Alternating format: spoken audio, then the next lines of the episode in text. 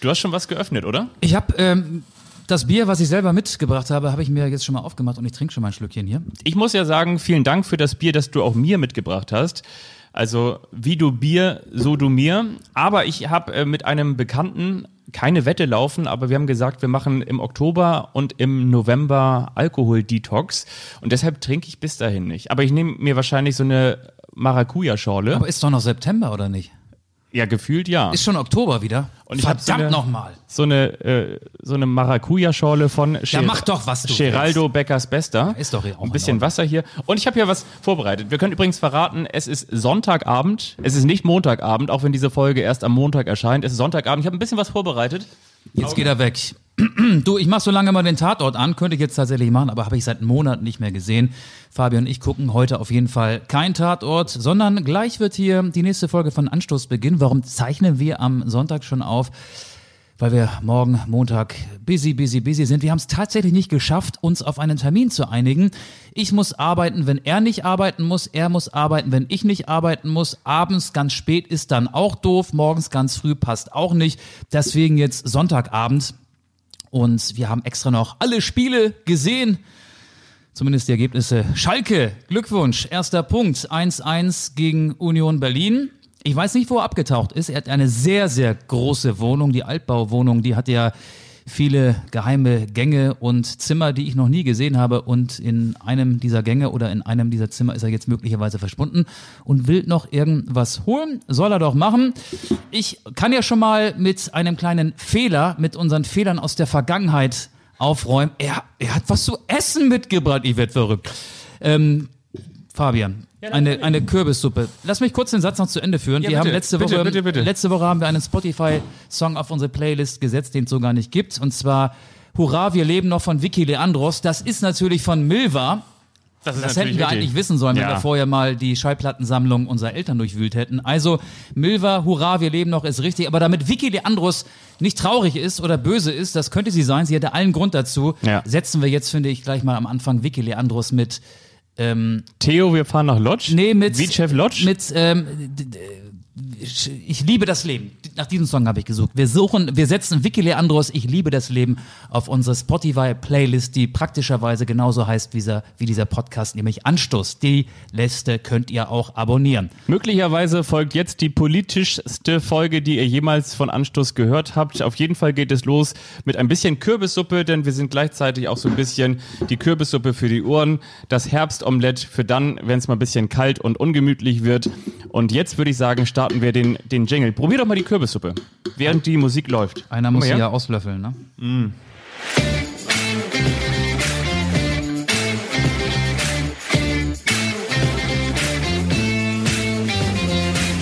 Anstoß, der Fußball-Podcast. Oder? Was hast du? Hab ich selbst Schmeckt gemacht. nach Kürbis und schmeckt nach Suppe. Hast du selbst gemacht, hast du schön gemacht. Du hast das drauf. Oder? Wirklich. Die dampft noch ein bisschen.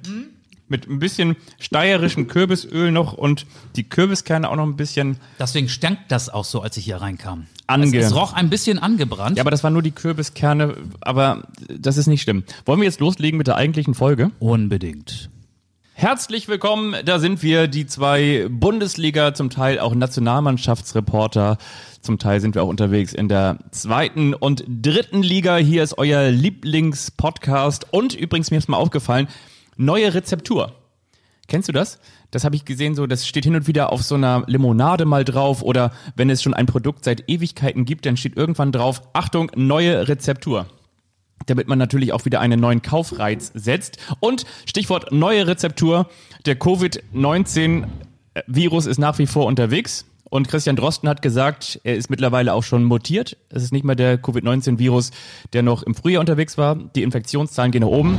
Deutschland, das habe ich heute der FAZ entnommen, hamstert wieder. Michael Augustin, ich habe dir hier eine Pa- Packung Nudeln und eine Rolle Klopapier für die ganz schlechten Zeiten. Deckt euch ein, nicht, dass die Oma bei euch im Haus möglicherweise am Ende auch noch Klopapier Dank, abbekommt oder der Nachbar möglicherweise eine Nudel mehr noch in der Tiefgarage gebunkert hat. Also kauft das, was noch zu kaufen ist. Muss ich aber jetzt die nicht Regale sofort leer. benutzen, oder? Oder legst du Wert darauf, dass ich jetzt an Ort und Stelle das Klopapier ausprobiere? Musst du nicht benutzen, nee. Ähm, ich habe mich vorhin gefragt, als ich äh, mein Fahrrad aus dem Innenhof geholt habe, dann schiebe ich das Rad durchs Treppenhaus und hängt so ein Spiegel im Treppenhaus. Dann habe ich mich im Spiegel betrachtet und habe gesehen, Mist, da hängt ja noch Salat zwischen den Zehen. Das sieht man ja Gott sei Dank nicht. Den mache ich besser mal weg. Und dann habe ich mich gefragt, was ist Fabian eigentlich für ein Typ? Wenn ich jetzt hier mit Salat zwischen den Zähnen angekommen wäre. Gute Frage. Vorher gab's Salat zum Abendbrot, bevor ich jetzt diese Kürbissuppe von dir kredenzt bekommen habe. Hättest du mich darauf aufmerksam gemacht, wenn ich mich jetzt hier zu dir an den ähm, Podcast-Tisch gesetzt hätte mit zwei großen grünen Salatblättern zwischen den Schneidezähnen? Oder hättest du gesagt, "Hm, ich schau mich nicht. Was Das ist- bist du da für ein Typ? Das ist eine sehr, sehr gute Frage. Das ist eine sehr, sehr gute Frage. Und zwar habe ich neulich den Kollegen beim NDR getroffen, der für die Hörspiele zuständig ist. Den kennst du auch. Der ist doch damals mit seinem Sohn zum FC Liverpool geflogen. Marc, weißt du das noch? oh ja, Marc. Hm, Marc, ne? Ja. Und mit dem saßen wir da an Hat einem auch eine Tisch. und- Fußballtrainerlizenz. Genau, das Der stimmt. hört uns auch. Der Moin ist, Marc. Der ist Trainer äh, bei Den Pinneberg. mag ich. Bei Pinneberg. Äh, gegen Turox Heide haben die jetzt gerade gespielt. Ja, weiß allerdings gut. nicht wie. Und, und zwar, ähm, ich hoffe, dass ich das jetzt nicht. äh, Und zwar, wir wissen ja nicht, wer das ist. Ich weiß, wer das ist. Und bei ihm war das dann so, als wir auseinandergingen, habe ich noch mit einem Auge gesehen, dass sein Hosenstall offen war. und, und das ist dann die, die, die genau, das ist die gleiche Frage. Dann hast du gezählt 21, die gleiche 22, Frage. 23. 23 Pferde sind schon raus aus dem Stall. Also du guckst dann irgendwie natürlich so ein bisschen hin, aber traust du dich jetzt wirklich denjenigen darauf aufmerksam zu machen? Du hast eigentlich, eigentlich ist es, ist es das Richtige zu sagen. das ist aber schon noch was anderes. Ja. Ob äh, Salat zwischen den Zähnen oder Hosenstall offen. Aber wie hättest Ja, du ja. reagiert, wenn ich hier mit zwei Salatblättern... ich hätte es dir gesagt. Danke. Ich hätte es dir deshalb gesagt, weil wir uns natürlich auch schon ähm, so lange kennen. Was haben wir vor in dieser Folge? Wir blicken natürlich zurück auf den Suppe essen und Bier trinken. vierten Spieltag. Also ich. Ich weiß nicht, was du noch vorhast. Ich bin ja alkoholfrei. Ich trinke so ein bisschen Maracuja-Schorle, ein bisschen Wasser. Wir schauen zurück auf den vierten Spieltag in der Fußball-Bundesliga. Wir schauen natürlich auch auf die zweite Liga. Wir müssen auch mal wieder über den ähm, Hamburger Sportverein sprechen. Wir reden natürlich auch ein bisschen über Hannover 96 und Holstein Kiel. Wir werden ein bisschen ähm, politisch zu Beginn, denn da ist heute was äh, durch die Medien gesickert, das mich einfach schier unfassbar äh, zurücklässt, muss ich ganz ehrlich sagen.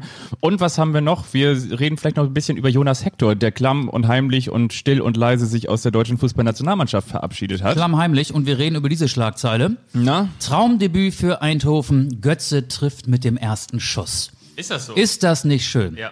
Mario Götze in der neunten Minute hat er gegen Zwolle mit seinem ersten Schuss in der ersten niederländischen Liga das 1 zu 0 für Eindhoven erzielt. Sein neuer Verein, jetzt Tabellenführer. Letzte Woche großes Thema, auch hier in diesem Podcast, der Wechsel von Mario Götze zur PSW Eindhoven. Ich find's toll, muss ich ganz ehrlich sagen. Mario Götze, der siegende Holländer, Und liebe Kicker-Autorinnen und Autoren, diese Überschrift ist für euch, könnt ihr gerne für umsonst haben. Komme, was das wolle. Götze trifft beim Debüt. Und in ein paar Monaten vielleicht ähm, ohne Dortmund fährt Götze zur EM. Könnte ja theoretisch sein, ne, wenn er weiter so auftritt. Ja. Ganz im Ernst, der wird möglicherweise auch in den kommenden Wochen noch ein paar Tore schießen Ja. in, in Holland. Ja. Ich glaube, dass wir vor Weihnachten noch so Schlagzeilen lesen werden, ähm, die implizieren, dass Götze wieder ein Thema werden könnte in der deutschen Fußballnationalmannschaft, auch für die EM 2021, wenn sie denn, das war Holz, dann auch wirklich stattfinden sollte im kommenden Frühjahr. Aber ich habe mich wirklich Super gefreut. Mario, Wir- kann Löw ohne Götze ja, zur so, so, EM? so, so irgendwie. Ja, wir haben das ja, ja. letzte Woche Ja. äh, groß und breit und ganz ausführlich begründet, weswegen wir Götze den Erfolg in seiner neuen Heimat gönnen. Denn jemand, der so früh so erfolgreich war, und da meine ich sein WM-Finaltor von 2014 mit, damals war er gerade mal 22 Jahre jung, der hat ja eigentlich keine Chance mehr, ein normales Leben zu führen. Und ich hoffe, dass er ein normales Fußballerleben da wieder führen kann und zu alter Stärke zurückkommt. Und Er das, ist doch noch so jung. lässt ja darauf schließen, dass er auf jeden Fall schon mal sehr gut in Form gewesen ist. Also Götze trifft und siegt für Eindhoven. Und jetzt wird's ein bisschen ernster, ne, Fabian? Ein bisschen ernster. Ich war heute bei uns bei NDR 2, können wir ja auch ruhig sagen. Da arbeiten wir ja auch noch. Da war ich heute in der Redaktion und da bin ich über diese Nachricht gestolpert und habe ich gesagt, da müssen wir einfach nochmal drüber reden. Und wir sind bekannt dafür, dass wir auch gerne mal einen Scherz machen und dass wir Fußball auch nicht so ernst nehmen. Aber ich finde, auch darüber müssen wir mal reden und das schließt auch nicht aus, dass wir in dieser Folge vielleicht auch noch den ein oder anderen Gag nochmal wieder machen und auch nochmal einstreuen. Aber vielleicht habt ihr es ja auch mitbekommen. Am Wochenende gab es das Derby im Revier und zwar auf Nachwuchsebene. Das war das U19 Aufeinandertreffen zwischen Schalke und Borussia Dortmund. Dortmund hat 3 zu 1 gewonnen. Stimmt das? ich glaube 3 zu 1 gewonnen.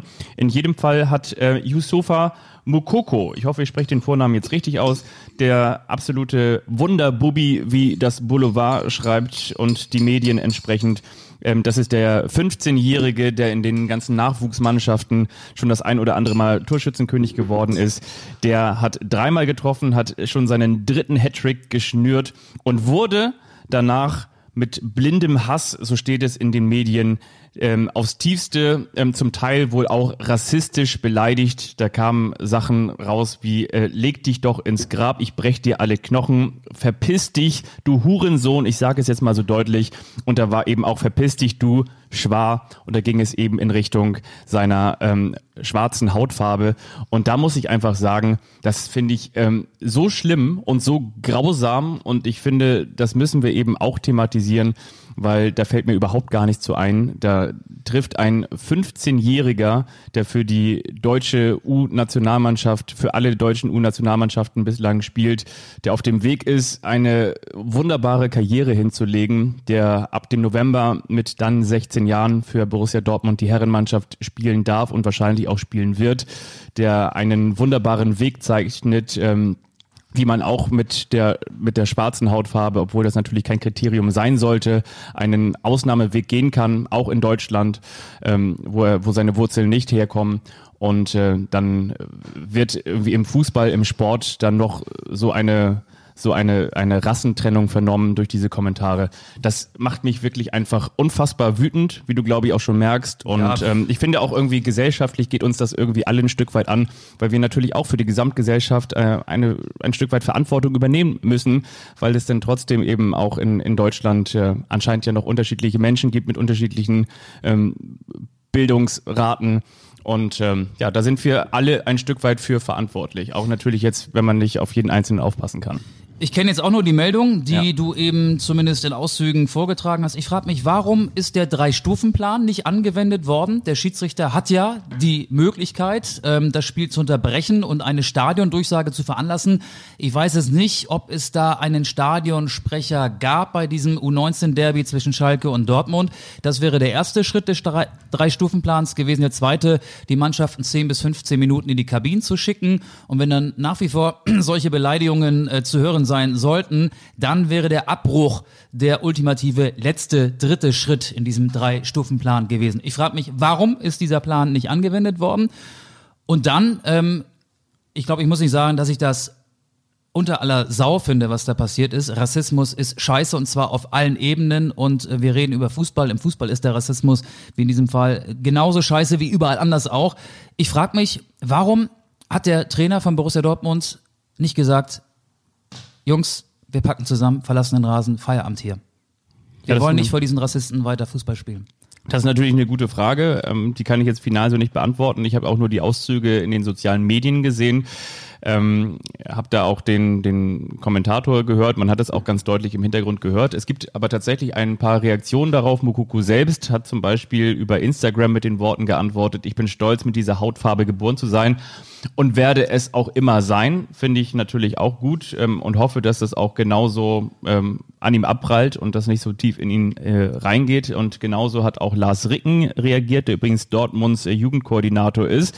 Und zwar hat er den Ruhrnachrichten gesagt, dass es sehr traurig. Und das ist dann wieder so eine Antwort, na, die finde ich so, hm, okay. Ich Wie hat Schalke reagiert? Ich, ich, bin froh, dass wir. Da gibt es ähm, da bestimmt auch die übliche Reaktion, ne? Eine Antwort auf den Platz gegeben haben. Hm, hm, hm. Das ist, wie gesagt, das finde ja. ich irgendwie ein bisschen zu, zu einfach gesprungen. Ähm, Schalke hat auch reagiert, äh, äh, äh, äh ähm, bei allen Derby-Emotionen. Hat sich wahrscheinlich distanziert, wie man das so macht, ne? Ähm, solche Beleidigungen verurteilen wir aufs Schärfste und lehnen sie ausdrücklich ab, ja. teilten die Gelsenkirchner am Sonntag nach den Vorfällen beim 3 zu 2 Erfolg. Das okay. möchten wir natürlich auch nochmal ganz kurz sagen. Okay. Mit. Ja, ja, normalerweise schön wäre es gewesen, wenn Polizisten die Rassisten einkassiert hätten. Ähm, aber ich weiß zu wenig über die örtlichen ähm, Gegebenheiten und ähm, ja, wundere mich nur über die Dinge. Also erstmal wundere ich mich darüber, dass es überhaupt noch äh, Rassisten gibt in diesem Land, aber das ist ja nun mal leider so. Ansonsten kämen gewisse Parteien ja auch nicht auf äh, die Wahlerfolge. Und ähm, dann wundere ich mich natürlich auch, dass der Schiedsrichter diesen Drei-Stufen-Plan nicht angewendet hat. Ja. Und ähm, ja, in letzter Konsequenz, dass die Dortmunder nicht gesagt haben, bis hierhin und nicht weiter, wir verlassen geschlossen den Platz. Ja, Das wäre möglicherweise das richtige Statement gewesen. Ich glaube, ähm, vielleicht auch liebe Freunde des Alltagsrassismus ist da draußen. Ähm, wir können an dieser Stelle festhalten. Dieser Podcast ist auch in dieser wunderbaren Folge nichts für euch. Und ähm, ansonsten können wir vielleicht sagen, ähm, ist es einfach eine Sache, die wir natürlich, ähm, natürlich auch komplett verurteilen. Und ähm, ich glaube, es genauso wichtig und deshalb war es mir, glaube ich, auch ein Anliegen oder uns ein Anliegen, dass man es trotzdem auch nochmal thematisiert und nicht totschweigt. Wie finden wir zurück zur Leichtigkeit? Vielleicht, indem wir einfach äh, wieder weitermachen, und zwar, wie wir das in anderen Folgen auch gemacht haben. Ich meine, wir haben damit angefangen, als die Infektionszahlen so gerade durch die Decke gingen, als wir unser Marketingkonzept hier fertig hatten, als wir alle Bierdeckel, alle Tassen, die wir auch selber nicht mehr im Schrank hatten, ähm, fertig bereit hatten und gesagt haben, wir wollen jetzt diesen Podcast starten. Da ging es los mit dem Bundesliga-Lockdown.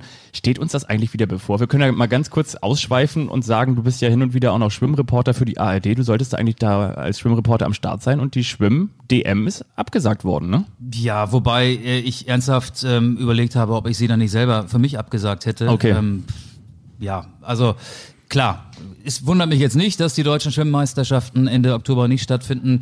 Ähm, mich wundert es übrigens auch nicht, dass äh, nachdem jetzt sehr viele Länderspiele, und zwar drei innerhalb einer Woche stattgefunden haben, die mhm. Corona-Fallzahlen im Profifußball, nicht nur in Deutschland, sondern auch im europäischen Ausland zugenommen haben. Das wundert mich auch ganz und gar nicht.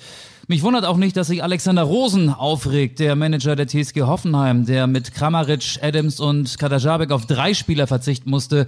Der fragt ja auch zu Recht, was soll das dritte Länderspiel innerhalb von diesen sechs, sieben Tagen? Die Vereine bezahlen die Spieler, den Verbänden ist es irgendwie egal. Das Ziel ist irgendwie Hauptsache Spiele durchdrücken und er hat das Ganze als unverantwortlich bezeichnet. Natürlich, äh, wir haben es ja letzte Woche auch schon gesagt, wollen der DFB und vor allen Dingen die UEFA, die diese Länderspiele terminieren, auch äh, ja Geld verdienen. Aber ich glaube, so wie jetzt riskiert der Fußball haufenweise Spielabsagen. Die nationalen Ligen müssten eigentlich Vorfahrt haben. Ähm, die Europa League beginnt jetzt wieder, die Champions League mit einer Gruppenphase. Ähm, da wäre es vielleicht auch sinnvoller, die Gruppenphase wegzulassen und das Spiel wie auch die Finalspiele in der abgelaufenen Saison in Turnierform auszutragen. Weg mit der Nations League. Es geht doch jetzt eigentlich nur darum, ähm, die nationalen Ligen zu stärken und auch mal abzuwarten, bis Corona dann hoffentlich irgendwann weg ist. Und dann kann man die ganzen Wettbewerbe in gewohnter Form nachholen. Da ist Gewinnmaximierung ehrlich gesagt jetzt gerade nicht ganz so wichtig, sondern die Gesundheit der Spieler. Wir sehen ja auch jetzt schon krumme, schiefe Tabellen. Die werden wir, glaube ich, in allen drei Ligen demnächst sehen. In der zweiten Liga hat der VfL Osnabrück sein Spiel nicht austragen dürfen, weil sich mhm. in der mhm. vergangenen Woche ein Großteil der Mannschaft in Quarantäne befunden hat. In der dritten Liga, in der ich jetzt ja auch ab und zu im Einsatz bin, schiefes Tabellenbild schon jetzt nach fünf Spieltagen. Tabellen 18.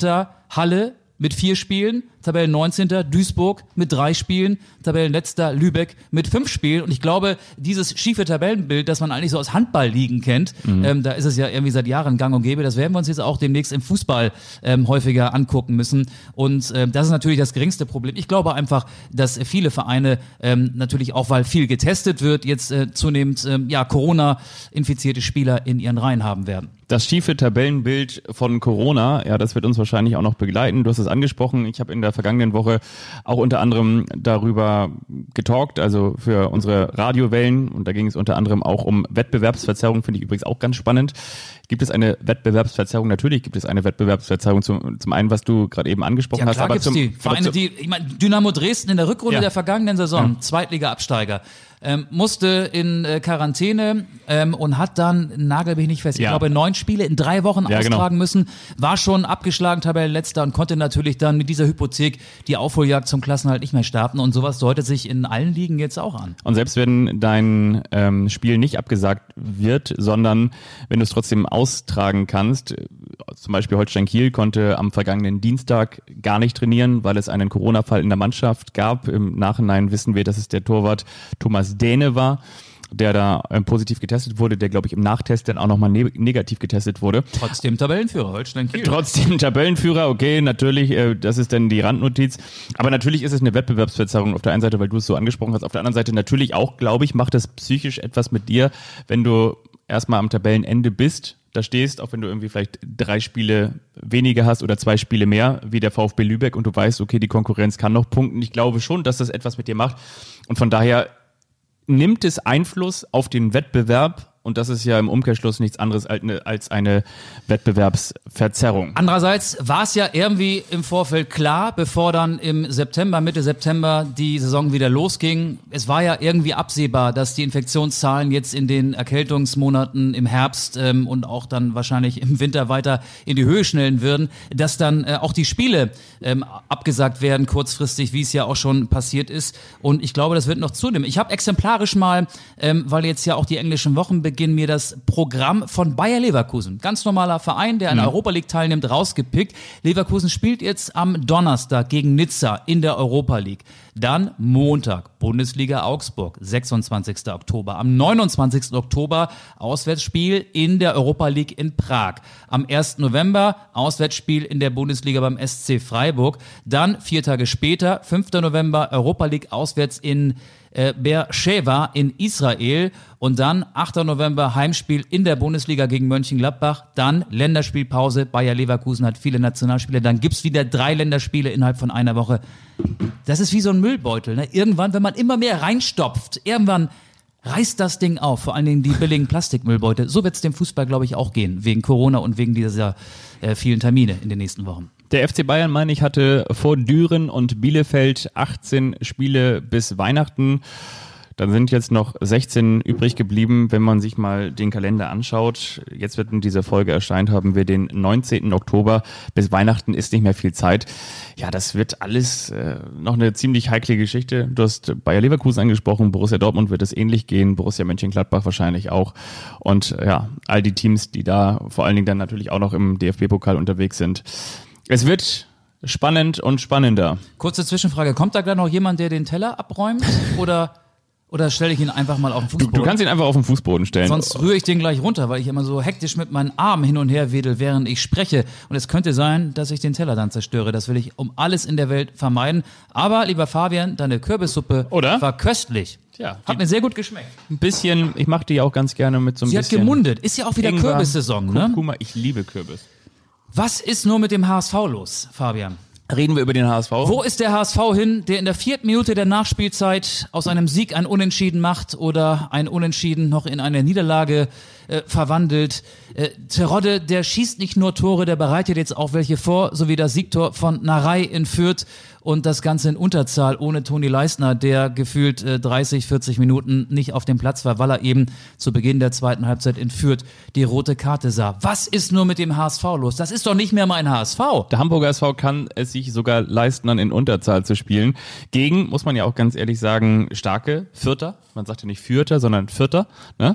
Grodder Fürth. Grodder Fürth. Und das war schon sehr, sehr souverän. Jetzt auch eine spannende Geschichte, weil das musst du erstmal tippen in der zweiten Liga. Ja, wer hätte das gesagt mit Holstein Kiel? Aber wer hätte vor allen Dingen jetzt auch gesagt, vor dem Rück, Rück- oder Nachholspiel, nicht Rückhol, sondern mit dem, vor dem Nachholspiel, dass der Hamburger SV auf den Tabellen dritten, auf den Aufstiegsrelegationsinhaber aktuell Aue trifft. Also das ist ja, ja. nun auch eine Geschichte für Gut, sich. Frühe Phase der Saison, ich habe das ja. auch schon mal gesagt, ich gucke mir die Tabelle eigentlich nur nach acht, neun Spielen erst an, aber es fällt auf, der HSV ist so gut wie, glaube ich, seit Mitte der 70er nicht mehr in die Saison Richtig? gestartet. Ja. Okay, damals war es noch erste Liga, jetzt ist es zweite Liga, aber drei Spiele, drei Siege, das ist schon okay. Ähm, jetzt könnte man ja meinen, alles prima beim HSV, spitzenmäßig, aber nein, Plötzlich flirtet Sportchef Jonas Bolt mit der Roma. Mit der Roma. Mit AS Rom. Es soll ein geheimes Meeting, ein mehrstündiges geheimes Meeting zwischen ihm, Bolt, und dem Verein aus Italien gegeben haben, der neue Investoren hat. Da kommt das Geld aus allen Ritzen.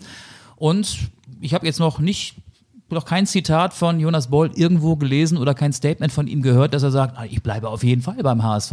Der HSV schafft es wieder eine wirklich sportlich gute Ausgangs Position mit Nebengeräuschen so ein bisschen ah, fragil werden zu lassen. Jonas Bolt ist seit Mai 2019 und wenn ich mich nicht verrechne, ist das seit einem Jahr und fünf Monaten Sportchef beim HSV. Mhm. Ist ja auch gekommen, um nachhaltig was zu hinterlassen, um eine Mannschaft aufzubauen. Aber wenn er sich jetzt ernsthaft mit AS Rom auseinandersetzt, was natürlich als Arbeitnehmer sein gutes Recht ist, ja. dann ist er wahrscheinlich auch nur oder dann ist der HSV für ihn wahrscheinlich auch nur eine Durchgangsstation. Und ähm, ja, das ist Ja, sehr Das, das ambitioniert. ne? wundert, wundert mich ein bisschen. Ne? kommt von Bayer Leverkusen, sehr ambitioniert, wurde dann, glaube ich, auch von Ralf Becker ausgebildet, mehr und mehr in diese Sportdirektor oder auch so ein bisschen in, Naja, dieses, die haben die Übergabe gemacht, glaube ich. Ne? in die Scouting-Rolle, wollte ich gerade sagen, äh, reingesetzt und dann hat er Nee, der, quasi... das, das war bei Leverkusen. Bei, zum HSV ist er schon als äh, Sportvorstand gekommen. ja, aber der hat doch seinen, seinen Vorstand damals sozusagen selbst mit mit entlassen. Also der hat sich doch quasi damals gegen, gegen ähm, Becker und dann am Ende ja auch noch gegen Hoffmann mit ausgesprochen. Und daraufhin hatte doch quasi beim HSV ist so viel passiert. aber derjenige, ich glaube, denjenigen, recht, ja. ne, denjenigen Ja. der ihn damals geholt hat, hat er am Ende mit entlassen. Aber auch das ist natürlich äh, ein Indiz dafür, dass dieser, dass dieser Mensch absoluten, dass Jonas Bold einen absoluten Plan hat, glaube ich, ein Karrieretyp ist, der, glaube ich, sich auch ganz gut verkaufen kann und äh, Und sich auch verkaufen lässt, vielleicht nach Rom. sich auch vielleicht verkaufen lässt. Auf der anderen Seite, ja, ich, ich glaube, dass du dir, dass du dir sowas, also wenn die AS Rom, wie du ja gerade eben schon richtig gesagt hast, wenn die AS Rom auf dich zukommt, dann sagst du nicht so, ich nehme das Telefon nicht ab. Weißt du, Telefon, unbekannter Anrufer, gehst du ran und dann, äh, Buongiorno, hier, ne, die AS Rom ist hier, ähm, äh, hallo Herr Bold, ne? Und dann sagst du nicht hier, du, du, du, sondern natürlich hörst du dir das erstmal an. Ob das jetzt wirklich so weit kommt, dass der den Hamburger SV jetzt mitten in der Saison verlässt, weiß ich nicht.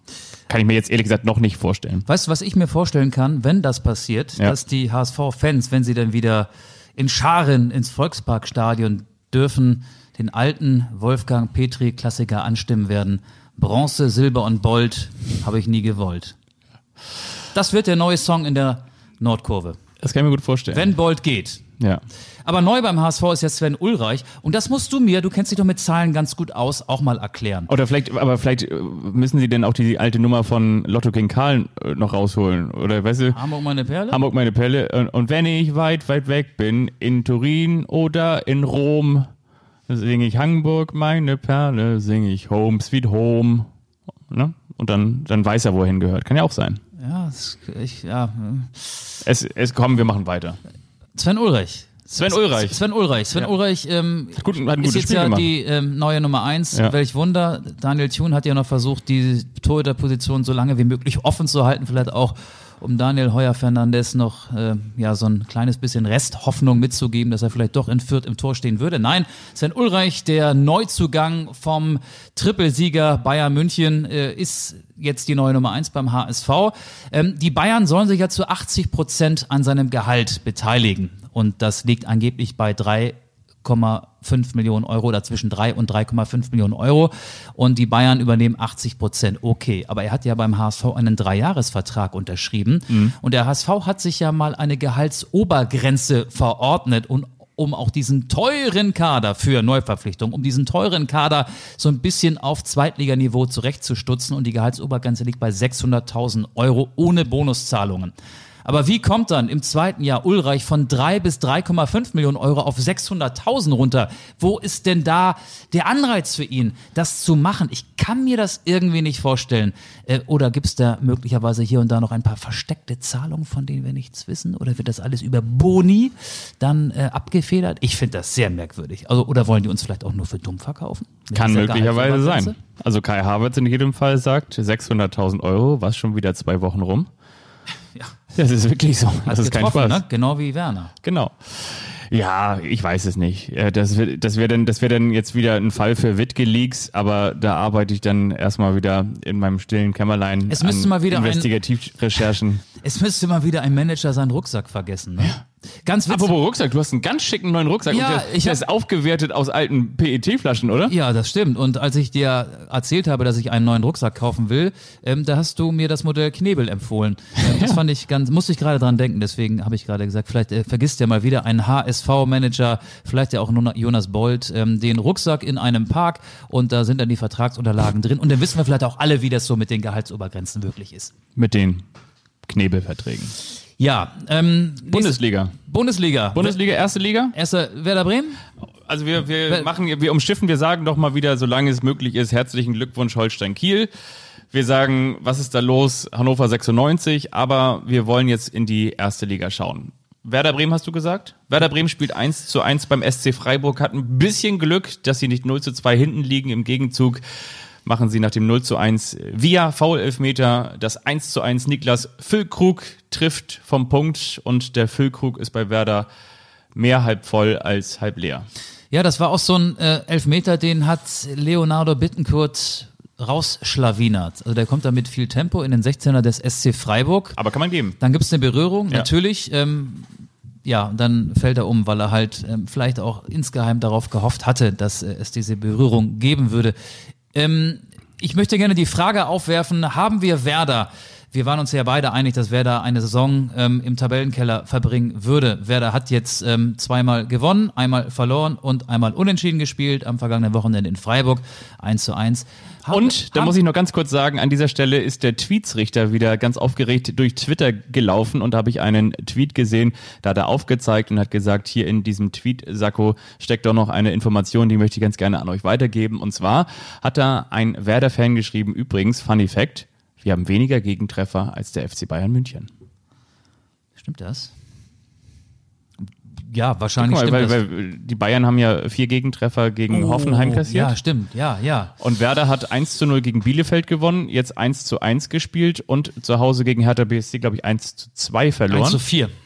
Auch 1 zu 4. 1 zu 4 gegen Hertha, 3-1 auf Schalke gewonnen, 1-0 gegen Bielefeld gewonnen, 1-1 in Freiburg. Und damit möchte ich die Frage, die ich noch gar nicht gestellt habe, Na? ist Werder bei uns vielleicht in der Saisonvorschau etwas zu schlecht weggekommen, mit Nein beantworten. Was ist denn bisher passiert? Werder hat äh, die wirklich Mit desaströsen Nein. Schalker geschlagen, auf Schalke. Ja, herzlichen Glückwunsch. Werder hat gegen Bielefeld zu Hause gewonnen, mit ganz viel Aufwand einen Aufsteiger zu Hause mit 1 zu 0 besiegt und hat in Freiburg glücklich einen Punkt geholt.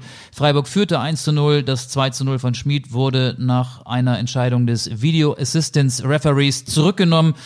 Ja, und dann am ersten Spieltag 1 zu 4 gegen Hertha. Also, ich würde mal sagen, die Saison der Bremer, der Saisonstart ist okay. Ich bleibe dabei, Werder wird irgendwann nach unten durchgereicht werden und wird Schwierigkeiten haben, die Klasse zu halten. Meine Meinung. Ja, das sehe ich noch nicht ganz so. Ich glaube auch, dass Werder irgendwann durchgereicht wird. Und zwar hast du da unten natürlich noch Vereine wie den BBC, den Big City Club aus Berlin. Du hast den VW Wolfsburg, du hast Borussia Mönchengladbach, du hast Bayer Leverkusen und Hoffenheim hinter Werder.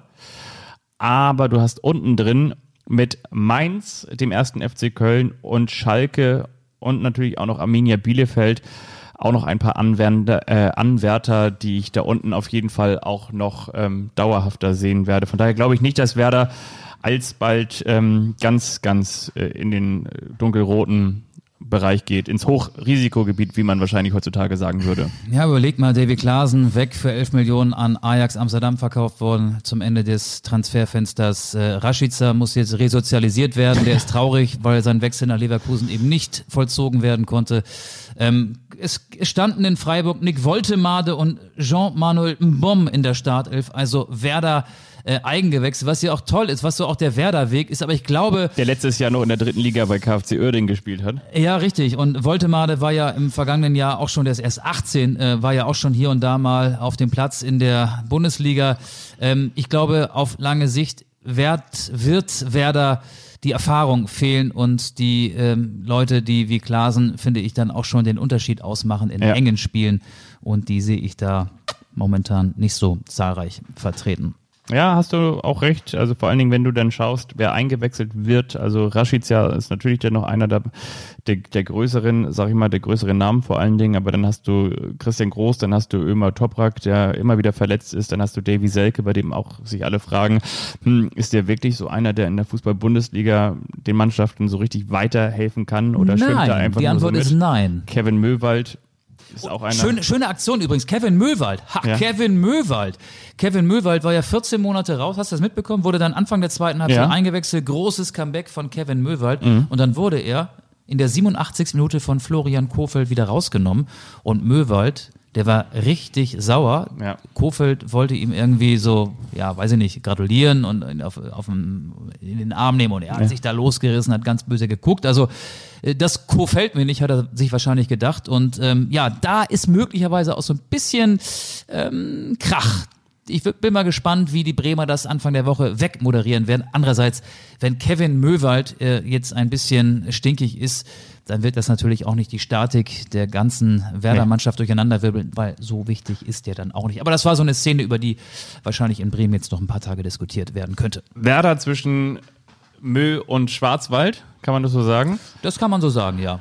Schauen wir damit auf die Frage, wer wird deutscher Meister? Und ich sage, pass mal auf, bis zum Ende der Saison wird RB Leipzig da ganz vorne mitspielen. Da kommt so ein Yusuf Pausen da von der Bank und schießt dann so ein Traumtor. Wahrscheinlich eines der äh, nominierten Tore für den Monat Oktober. Das war geil, ne? Was für ein geiles Das war wie Ding, Marco oder? van Basten, Ah, 88, herrlich. nur von der anderen Was? Seite. Vor allen Dingen auch dieser direkte Pass. Ich glaube, der kam von, kam der von Halstenberg oder Klostermann. Auf jeden Fall mega gut, super gespielt. Links raus, linkes Strafraumeck, aber schon im 16er und dann nimmt Yusuf Paulsen gerade frisch eingewechselt den Ball Volley und nagelt den via Bogenlampe diagonal rechts in den Knick.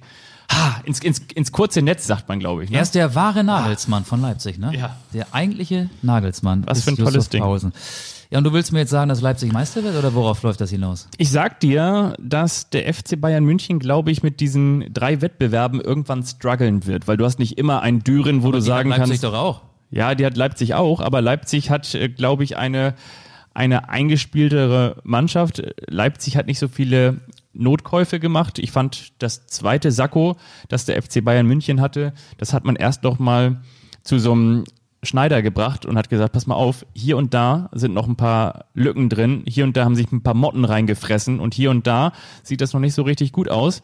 Und dann hat man gesagt so, oh ja, guck mal, da machen wir einen Flicken drauf, Schuppomoting, da machen wir nochmal einen Flicken drauf, Bonazar, da machen wir nochmal einen Flicken drauf, ähm, wie ist der andere noch? Und da machen wir noch einen Flicken Rocker. drauf. Rocker, genau. Und ähm, dann sah das irgendwie einigermaßen wieder in Ordnung aus, so dass du dann gegen Düren auch mit diesem zweiten Anzug äh, auflaufen kannst. Ja, aber gegen alle anderen ja auch. Also äh, Ja, Schuppomoting ich ist bin so ein gespannt. super Transfer aus Bayern Sicht, finde ich. Er hat ja auch zwei Tore gemacht und eins vorbereitet. Aber was ist das jetzt für eine. Aussage? Leipzig wird Meister oder Leipzig spielt um die Meisterschaft mit? Das wäre ja nichts Neues. Das ist ja seit Jahren so. Ich glaube, Leipzig wird mindestens Zweiter und glaube, ja, nein, also ich, ja, nein, komm, du lass jetzt schon, aber ich meine, in den letzten Jahren war es so, da wurde eigentlich Borussia Dortmund immer Zweiter. Ähm, oh, nee, letztes Jahr nicht, ne? Vorletztes Jahr? Wann, irgendwann wurden die doch mal Vizemeister, Leipzig oder? war auch mal Vizemeister. War Ja, mal letztes Vizemeister. Jahr war Dortmund, Dortmund Vizemeister, aber davor, Genau. oder? Ja, egal. Auf jeden Fall, ähm, ich glaube, ja, wahrscheinlich wird, meine, wer, wer die letzten äh, acht Male äh, Deu- deutscher Meister geworden ist, der, der wird es jetzt auch zum neunten Mal werden oder zum achten Mal. Ähm, ich, ich sage, ich sag, Leipzig, das wird eine, eine ganz enge Kiste und zwar deshalb, weil, weil die Bayern ähm, auf on the long term, da werden sie, da wird ihnen die Luft ausgehen. Auf, auf die bayerische Art und Weise. Ja, Leipzig hat den Abgang von Werner vielleicht besser kompensiert, als es viele erwartet hätten, aber das hat man ja auch schon beim Champions League Finalturnier gesehen. Da war Werner ja auch nicht dabei, weil er sich für den FC Chelsea schonen wollte. Leipzig hat nachgerüstet mit Kluivert, nicht mit Patrick, sondern mit seinem Sohn Justin. Ähm, der HSV Wang ist jetzt auch in Leipzig und äh, Sörloth, der Norweger, äh, angeblich auch so ein Top-Talent wie Haaland, ist jetzt auch bei RB Leipzig. Schon älter, aber Leipzig, 23, Le. Leipzig hat äh, viel Geld und hat das Geld sinnvoll für Talente eingesetzt, wie es halt seit Jahren so ist. Ähm, Leipzig wird sicherlich auch oben dabei sein, aber am Ende ist es doch scheißegal, ob die Zweiter oder Dritter werden. Meister werden die Bayern und äh, nicht, weil ich es will, sondern weil es immer so ist, die Qualität setzt sich durch. Die, nein, in, in entscheidenden Spielen, dann, dann sind die Dortmunder zu grün und die Leipziger auch und Bayern setzt sich durch und ja, es ist leider wieder langweilig. Ich glaube aber, dass dass Nagelsmann einen anderen Fußball spielt. Also zum Beispiel Dortmund jetzt in Hoffenheim habe ich fast über 90 Minuten gesehen. Dortmund in Hoffenheim, das fand ich irgendwie ganz, ganz schräg. Also was, was, was Favre da gemacht hat. Beginnt ohne Haaland, beginnt ohne Naja, aber Reus. Haaland hat für Norwegen äh, jetzt auch äh, einen Länderspielmarathon hinter sich. Der kann ja, Ja. auch nicht immer performen. Nee, stimmt. Rotation, das wirst du jetzt so häufiger erleben, dass nicht immer die vermeintlich besten elf auf dem Platz stehen werden, weil es eben die ganzen Termine gibt in Ja, aber auch sehr, sehr, sehr, sehr mutig gegen Hoffenheim. Sehr, sehr mutig gegen Hoffenheim. Wäre fast in die Hose gegangen. Da hat er quasi dann den Sieg eingewechselt. Das war ja Haaland dann auf Reus. 1 zu 0. Und ähm, das war, war für mich, äh, war für mich ja schon sehr Vabon, hätte man gesagt. Ne? Das war ein Vabon-Spiel. Hat immer, hat alles oder nichts gespielt, hat am Ende gewonnen. Ja, aber den. Bayern-Besieger, den Bayern-Besieger zu Hause im eigenen Stadion in Hoffenheim 1 zu 0 geschlagen. Also ich finde, aus Dortmunder Sicht hätte der Tag da nicht besser laufen können. Ähm, okay, du hoffst auf eine spannende Meisterschaft, ich ja auch. Und Ja. Du, du, du willst Leipzig so ein bisschen ähm, auf den Thron des Herausforderers heben. Ja. Se- Sei dir gegönnt. Ähm, wir werden die Wahrheit heute nicht mehr ähm, herausfiltern können. Dafür müssen wir einfach noch ein paar Monate warten. Ich glaube ja auch, dass Leipzig äh, wieder in die Champions League einziehen wird, aber die Bayern wird keiner so richtig attackieren. Die Bayern werden wieder Meister. Okay, Ja, das ist leider so, ne? Das ist leider so. das ist so. Weißt zweimal, zweimal Lewandowski, zweimal Müller. Mhm. Und beide haben da, glaube ich, einen Rekord für die Ewigkeit aufgestellt. Ne? Für die Ewigkeit sagt man immer so schön. Ein Torrekord. Welchen? Ich glaube 150, ne? Meine ich, war das? Nee, Müller hat 150 äh, Tore jetzt vorbereitet. Einen, der hat seinen Ach ja, 150. stimmt. Treffer vorbereitet. Stimmt, genau so Thomas das. Müller und Joachim Löw wird das auch registriert haben Ja. äh, und wird ihn trotzdem nicht für die nächsten Länderspiele berufen, weil Joachim Löw gerade den Ja. Umbruch macht und den Umbruch weiter fortsetzt und den Umbruch auch so lange fortsetzen wird, bis dann wieder EM ist. Und die wird ohne Thomas Müller stattfinden. Es sei denn, es verletzen sich noch äh, Gnabry, Sané und äh, Reus, der ja wahrscheinlich sowieso verletzt sein wird und noch ein paar andere. Genau. Weil er ein alter Sturkopf ist. Du bist ein alter, St- das wollte ich dir mal sagen, das, du bist ein alter Sturkopf. Ah, genau, die Fußballfans, so glaube ich, erstmal wissen, das ist ein alter Sturkopf. Da habe ich immer gesagt, Yogi, habe ich gesagt, du bist mein Co-Trainer hier bei der WM 2006. Capitano, alter Sturkopf, habe ich nur gewuschelt über seine Popfrisur. Ach, das waren Zeiten, ja. Aber jetzt sind wir ja schon bei Yogi und seinem Team, ne? Ja, soll ich dir nochmal kurz was sagen? Und zwar hat Ja. uns da jemand geschrieben, wir haben ja äh, hier und da aufgerufen, und zwar über Instagram ist unsere Seite Anstoß unterstrich Podcast und da habe ich mich aus dem Fenster gelehnt letzte Woche und habe gesagt, der Fußball in der Nationalmannschaft wirkt nicht mutig und erfrischend und auch deshalb können sich viele nicht mehr damit identifizieren. Das war sozusagen der aufgenommene Faden von Bastian Schweinsteiger, der gesagt hat, ich kann das verstehen, dass sich manche mit dieser Man- Na- Nationalmannschaft nicht mehr zu 100 Prozent identifizieren können. Da hat uns äh, Felix geschrieben, unter anderem, hat gesagt, nee, es gab auch früher schon Zeiten, in denen der Fußball scheiße war, schreibt er, und trotzdem war da noch mehr Verbindung da. Ich glaube, das liegt einfach an diesem komplett künstlichen Marketing-Bohai drumherum. Jetzt, wo die Ergebnisse nicht passen, fällt das nur noch stärker auf. Was für ein Blödsinn Bierhoff da in den letzten 15 Jahren angestellt hat. Ich finde, er hat teilweise recht. Ähm, und für diesen Blödsinn kann Bierhoff nicht alleine was. Die Nations League ist ein offizieller UEFA-Wettbewerb und ähm, ja, es sind eigentlich bessere Testspiele und in einer oder während einer Corona-Pandemie wirken die sehr skurril und auch völlig deplatziert. Und ähm, letzten Endes äh, ist das große Problem, dass man ähm, zwischen den EMs und WMs, die ja normalerweise, wenn es kein Corona gibt, im Abstand von zwei Jahren stattfinden, auch noch so ein bisschen Fußball spielen muss und da momentan keine EM stattfindet oder in diesem Jahr keine stattgefunden hat, werden solche Testspiele, wie wir sie jetzt zuletzt gegen die Türkei gesehen haben oder eben auch die Nations League Spiele gegen die Schweiz und gegen die Ukraine so seziert, weil wir nichts anderes haben zum Sezieren. Es gibt keine EM, an der man sich abarbeiten kann. Das ist auch so ein bisschen das große Problem. Ähm, er hat äh, teilweise recht, ja, finde ich. Aber Bierhoff war ja auch schon vor 2014 und 2014 auch schon äh, DFB-Direktor oder Nationalmannschaftsmanager, wie es damals noch hieß. Und 2014 war ja ein sehr erfolgreiches Jahr. Und da waren ja in Deutschland auch alle irgendwie richtig happy mit dem DFB-Team. Ja, das stimmt. Genau, also die letzten 15 Jahre waren nicht alle Murks, aber ich finde nach war nicht 2014 alles hat so eine, schlecht, ne? Ja. so, so, eine, so eine Entrückung von der Basis stattgefunden. Nach, nach wann? Was hast du gesagt? Nach 2014, also nach dem 2000, ja, eigentlich auch schon zu der Zeit, oder? Ich meine, 2014, da war in Brasilien ja auch schon dieses selbstgeschreinerte Dorf da. Das war doch irgendwie auch aber schon. das also- war doch der Schlüssel zum Erfolg. aber es war ein bisschen überkandidelt, oder? Ja, aber das sind sie doch alle. Also das. Ja, obwohl bei der, das weißt du da auch noch, bei der WM 2014, da bin ich ja auch noch gewesen, in Fortaleza im Norden Brasiliens. Die Mexikaner, die haben auf der Mexi- gewohnt. Ja, genau. die, und, und Costa Rica und wie sie alle heißen, die haben da draußen mit ihren Fans gefeiert. ja, aber ey, das war skurril. Ja. For- Fortaleza, ich nehme euch mal ganz kurz mit in diese mit. gar nicht so wunderschöne Stadt. Aber da hat die mexikanische Mannschaft direkt an der Strandpromenade gewohnt. Also Ja. da, wo jeden Abend Remi Demi war, wo Bars waren, wo Restaurants waren, wo 30.000 Mexikaner in der Stadt waren. Ich glaube, das war vor dem Achtelfinale gegen die Niederlande. Ähm, und dann haben die so lange vor dem Hotel gesungen, bis dann zu äh, nachtschlafender Stunde sich ein paar mexikanische Nationalspieler auf dem Balkon gezeigt haben und mal runtergewunken gewunken haben und dann waren sie zufrieden. Das ist natürlich keine optimale Vorbereitung. Aber das war ja nicht das äh, WM-Quartier der Mexikaner für die gesamte WM, sondern nur für den Spielort Fortaleza.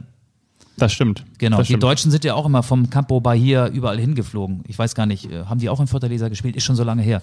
Ähm, ich glaube, in Fortaleza hat die deutsche Nationalmannschaft nicht gespielt. Doch, doch.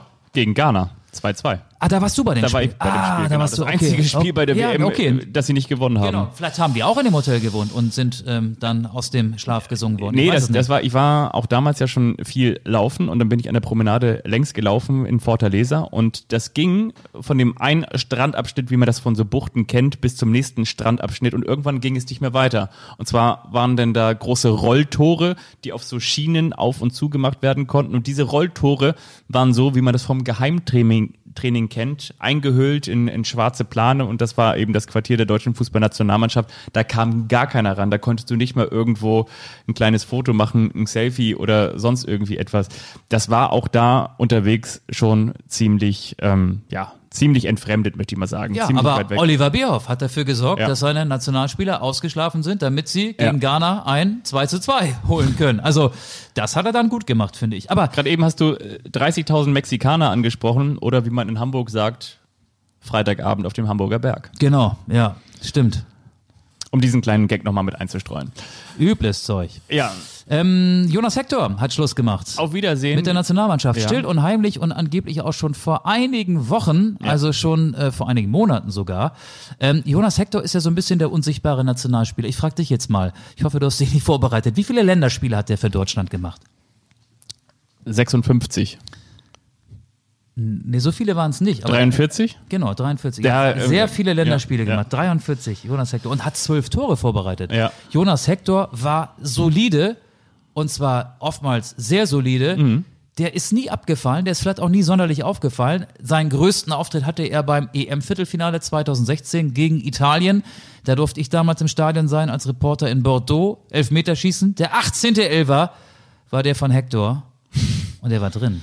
Ein Hector hat Deutschland dann ins Halbfinale gegen Frankreich gebracht und da kam dann auch das Aus für die Nationalmannschaft. Dazu muss man sagen, auf der Position, auf der er gespielt hat, hatte Deutschland auch nie die große Konkurrenz. Aber von all denen, die sich dort ausprobiert haben, finde ich auch, war er derjenige, der den kleinsten, den geringsten Schaden angerichtet hat. Ja, ich würde gar nicht sagen, dass er Schaden angerichtet hat. Er hat das, er hat das gut gemacht, er hat das solide, Solide, gemacht. ja. Er hat auch eine ganz interessante Karriere, war niemals im Nachwuchsleistungszentrum, hat bis zu seinem 20. Lebensjahr bei seinem Stammverein SV Auersmacher im Saarland gespielt mit seinen Kumpels, wo es dann in der Oberliga nach dem Training und auch nach Punktspiel nochmal ein Bier in der Kabine gab. Ja. Ähm, dann ging er äh, zum FC, zum ersten FC Köln in die zweite Mannschaft, Mhm. dann erst zu den Profis, ist im Jahr der WM 2018 äh, mit Köln in die zweite Liga gegangen. Vereinstreue, gut, das hat auch Timo Horn gemacht beim FC, äh, finde ich ganz stark. Also Jonas Hector ist ähm, uneigennützig, selbstlos. Er nimmt sich nicht so wichtig. Der ist irgendwie anders als die anderen. Soll ein sehr intelligenter Typ sein, mag das Rampenlicht auch nicht so, deswegen ist dieser Rücktritt, finde ich, äh, gentleman-like. Für mich ist Jonas Hector der Gentleman of the Year und deswegen möchte ich einen zweiten Song auf unsere Spotify-Playlist packen, nämlich Gentleman of the Year von den Beatsteaks. Schönes Intro übrigens, höre ich mir sehr, sehr gerne an. Ist so ein richtiger Ohrwurm. Ähm, der kommt dann nachher auch rauf. So, Hector, ja. Aber sein Bruder ist ähm, gestorben und zudem hat er eine ganz enge Beziehung. Der ist bei einem oder nach einem Fahrradunfall, habe ich jetzt gelesen, ums Leben gekommen und ich glaube, ähm, dass ihn das auch nochmal so ein bisschen Geerdet hat? geerdet war ja er sowieso, aber vielleicht auch, ähm, ja, er fand das eh immer überkandidelt, diese, diese Welt auch bei der Nationalmannschaft. Vielleicht hat er gesagt, ich will mich jetzt Die Werte des Lebens reflektiert hat vielleicht. ja, kann man das so äh, sagen. vielleicht hat ihn das noch mehr ähm, von diesem Kosmos Nationalmannschaft entfernt. Mag sein. Also äh, Jonas Hector hätte ja ähm, bestimmt auch eine Zukunft gehabt. Zumindest äh, wäre er jemand gewesen, den man für solche Länderspiel-Doppelpacks oder Dreierpacks, wie es sie jetzt auch im November wieder geben wird, äh, ohne Probleme hätte nominieren können und er Mhm. wäre wahrscheinlich auch angereist. Aber das äh, tut er jetzt nicht mehr. Ich fand, es war ein sehr, sehr angenehmer Spieler, Jonas Hector. Fand ich auch. Und ist inzwischen 31? Ja, 30, 31 Ja, ne? so ungefähr. Und das finde ich so witzig. Kennst du das auch manchmal? Es gibt so Spieler, bei denen denkst du, ach guck mal, die sind jetzt auch schon 30, 31. Ich fand irgendwie, Timo Hildebrand war auch so einer, bei dem du auch mal dachtest, okay, warte, stimmt, warum ist der jetzt auch mal plötzlich schon so alt? Und dann gibt es Spieler, bei denen du denkst, so, die werden gefühlt nie älter. Beispiel Julian Draxler. wo du irgendwie sagst, so, okay, der, der muss doch jetzt mittlerweile auch schon stramm auf die 30 zu gehen und der ist gefühlt immer noch 26. Oder ich glaube, der ist auch noch 26, 27. Ja, ne? ja, ja, ja, auch schon sehr Aber weißt du, was ich dabei. meine? Genau, genau. Und da gibt's halt solche wie, wie Cocker Rausch damals bei Hannover 96. Ja. Der war immer das Megatalent, aber sah mit Anfang 20 schon aus wie mit Anfang 30. Vielleicht auch deshalb, weil ihm sehr früh die Haare ausgegangen sind. Mein lieber Fabian, Na? Ich habe sehr viele Komplimente bekommen für dein tolles Intro, das du kreiert hast für unsere Lieblingsrubrik Der eine überrascht den anderen. Mich haben Menschen gefragt, ob wir das nicht auch auf unsere Spotify-Playlist setzen können. Nein, das ist, glaube ich, nicht möglich. Aber ich kenne Menschen, die haben die letzte Folge ein zweites und ein drittes Mal gehört, beziehungsweise immer nur dahin gespult, wo das Intro kam. Ist das so? Das ist so ein Ohrwurm-Intro. Also ganz, ganz toll. Das würde ich jetzt gerne hören, denn das würde bedeuten, Meine dass wir Schwester mit das unserer. Lieblingsrubrik Der eine überrascht den anderen starten. Und vielleicht kannst du es technisch ermöglichen, dass das Intro wieder jetzt hier ähm, versendet wird, denn das soll jetzt ja immer zu hören sein. Liebe Hörer von Anst Da ist es.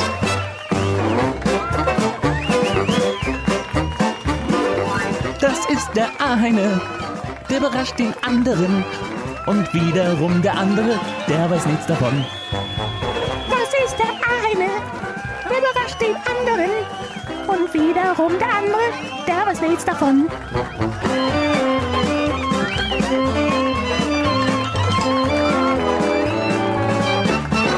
Der eine überrascht den anderen. Früher mussten wir diese Rubrik immer erklären, jetzt macht das das Intro. Wahnsinn, ne? Ich mag das so gerne. Wer fängt an? Ich finde, du fängst an. Du Oh, fängst an. okay. Hast du wieder ein kleines Quiz vorbereitet? Ja. Ah, ich liebe. Ja, sagt er. Lieber Fabian, nächste Woche beginnt ja die Champions League-Saison Oh mit ja. einer Gruppenphase, die meiner Meinung nach in Corona-Zeiten kein Mensch braucht, aber darum soll es gar nicht gehen. Die Champions League verwöhnt uns mit Spielen in dieser Gruppenphase wie mit dem Duell RB Leipzig gegen Bajak Şehir. Das ist der Erdogan-Lieblingsverein. Da ist er Ultra, der türkische Staatspräsident bei Bajak Şehir Istanbul. Und da gibt es vorne einen Spieler, der hat auch mal in der Bundesliga gespielt. Ich frage dich, wir wollen so ein bisschen leichter reinkommen. Wie heißt der? Heißt der Demba Ba, Demba Da oder Demba hier?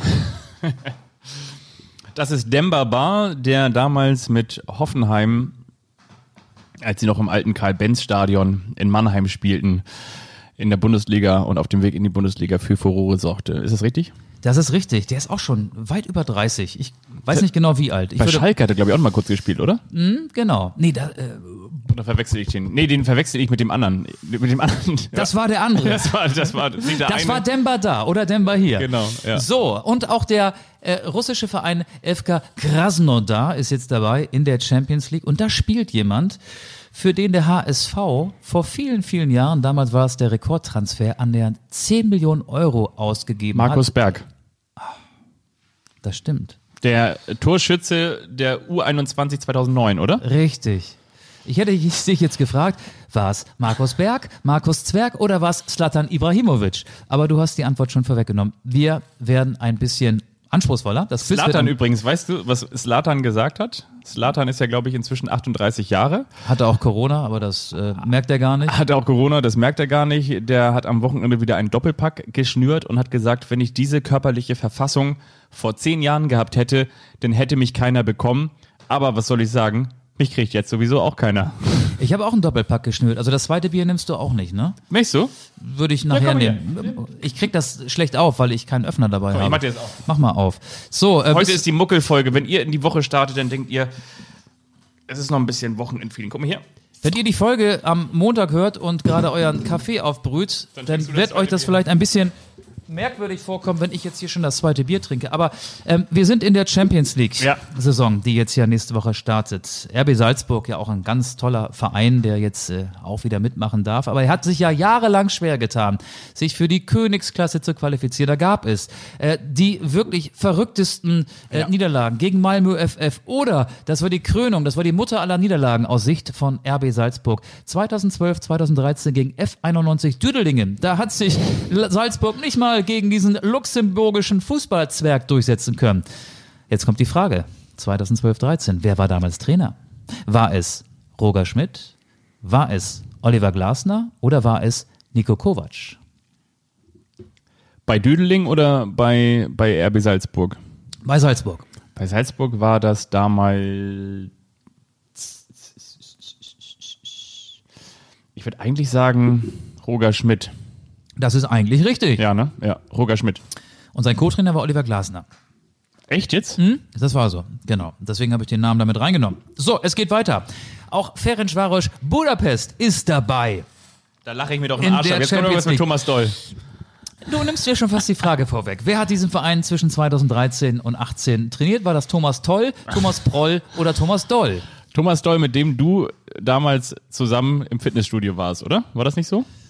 Habt ihr euch da nicht mehr Ja, wir haben uns mal ge- getroffen? Ja, das stimmt, das stimmt. Ich kenne Thomas Doll noch aus seiner Zeit als HSV-Trainer und der hat seine Weihnachtsferien hier verbracht. Und da haben wir uns mal in dem Fitnessstudio getroffen, in dem ich bis März 2019 Mitglied war. Und dann habe ich mir gesagt, was soll der Scheiß? Lass das mal sein, ist ja auch ganz schön teuer. Ich gehe da nicht mal hin.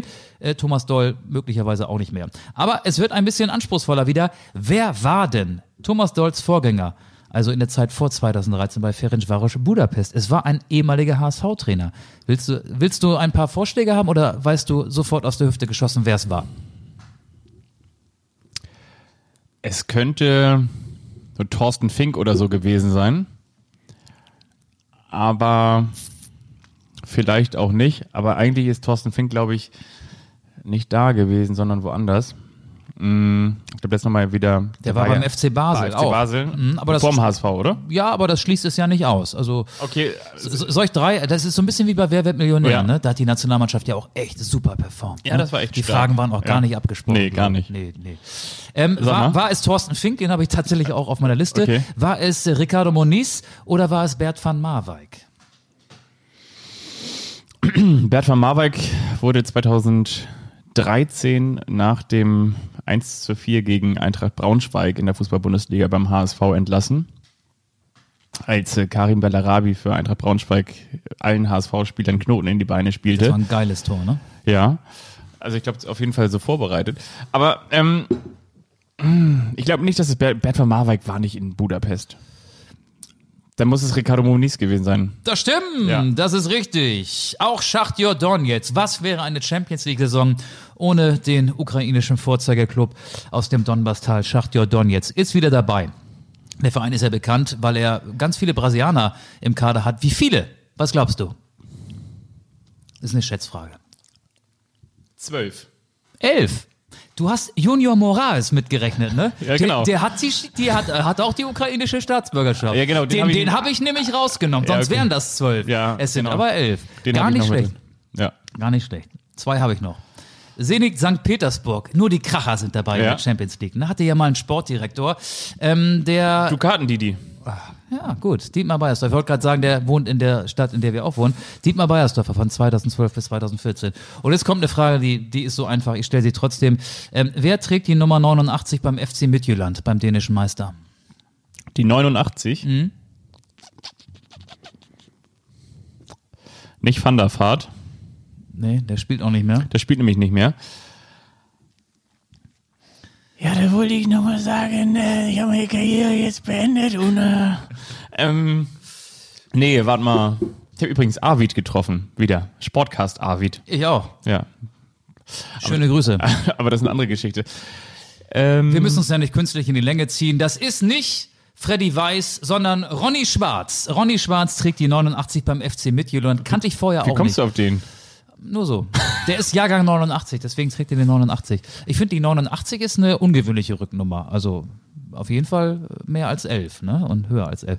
So, das war mein Quiz für dich in der Rubrik Der eine überrascht den anderen. Das finde ich sehr schön. Es hat mir wieder sehr viel Spaß gemacht. Ich freue mich auf die Champions League. Ich freue mich vor allen Dingen natürlich auf das Duell mit Bayern gegen Jan Oblak und Luis Suarez, also gegen Atletico Madrid. Und jetzt, lieber Michael, habe ich etwas vorbereitet, weil ich weiß ja, du freust dich seit über einem halben Jahr.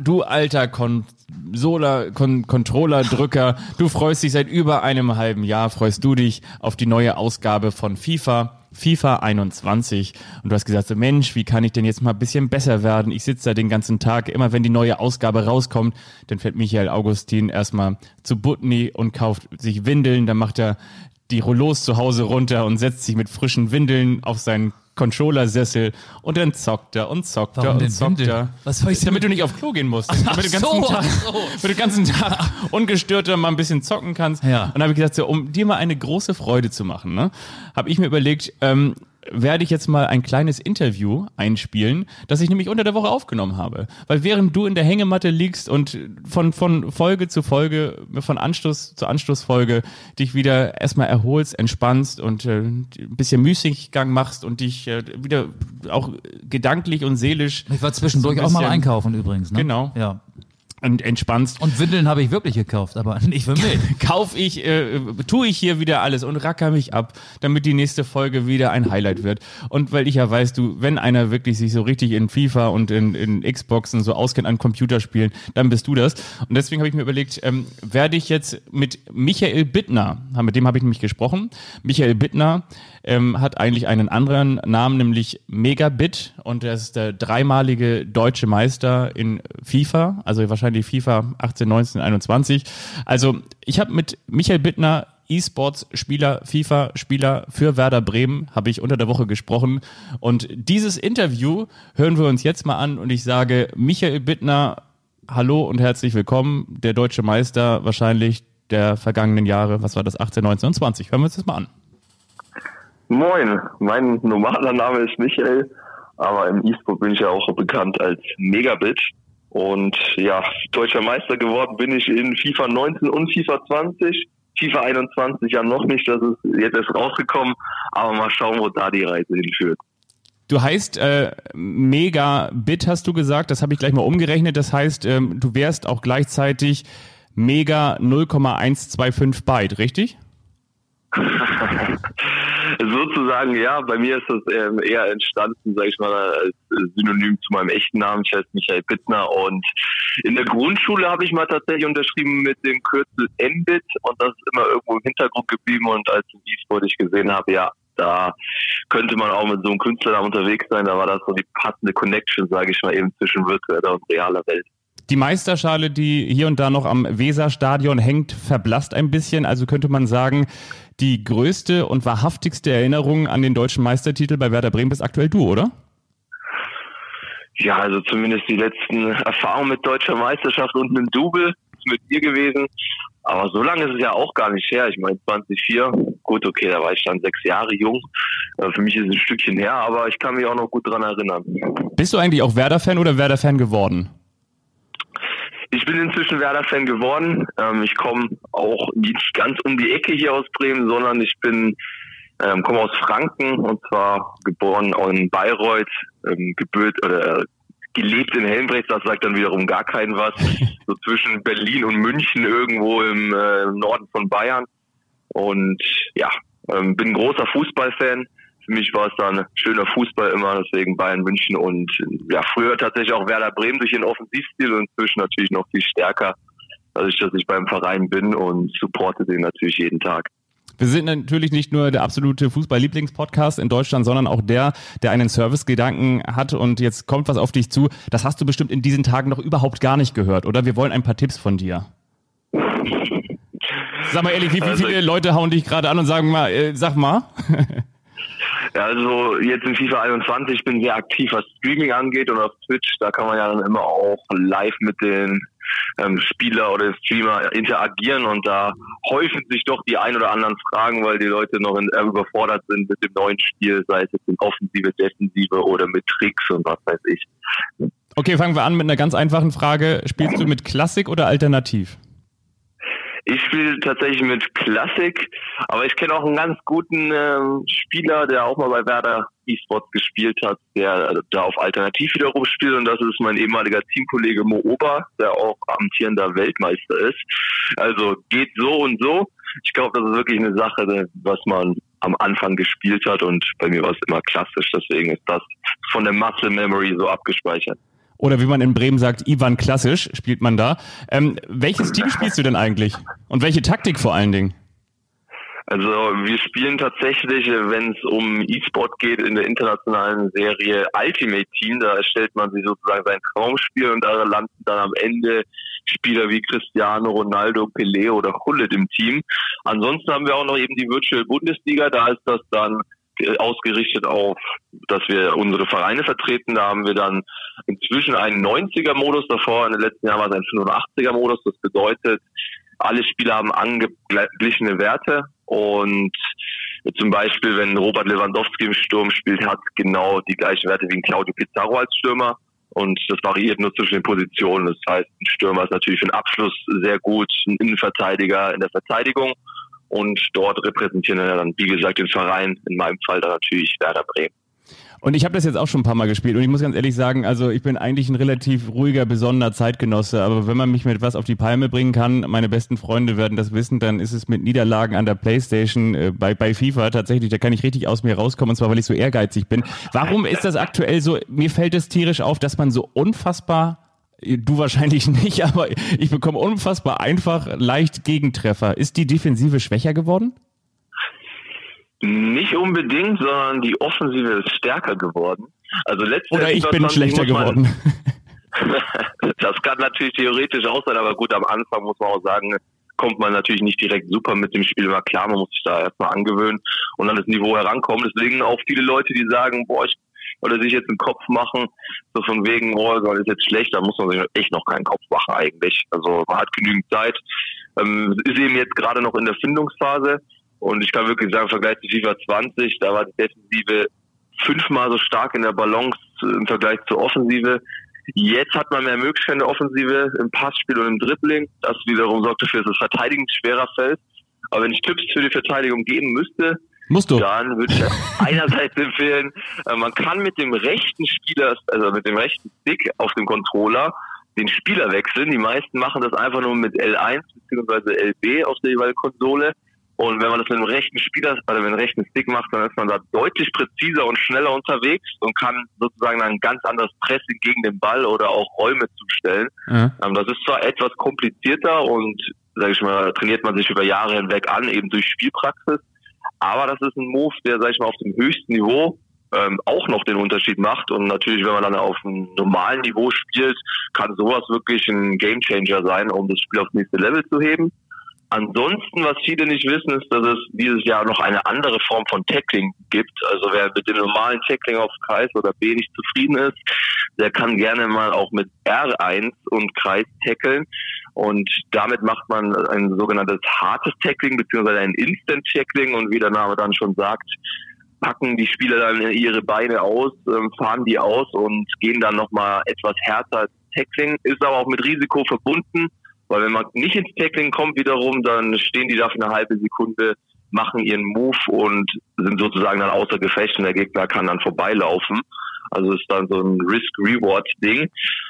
Ja, und das sind so allein schon zwei Tipps, wenn man die mit involviert ins Spiel, dann kassiert man, glaube ich, ein paar Gegentore weniger. Aber das muss ich mal ausprobieren, auf jeden Fall. Und äh, ist es bei dir auch so, dass du da, keine Ahnung, was noch andere Taktiken mit ansteuerst, zum Beispiel Pressing oder langer Ball oder spielst du eher defensiv auf Konter oder offensiv? Ich muss ja ganz ehrlich immer sagen, ich ärgere mich tierisch über die Leute, die erstmal von vornherein den Computer so programmieren, dass du gefühlt irgendwie erstmal nur noch gegen den Computer spielst und dann gegen die Gegenspieler.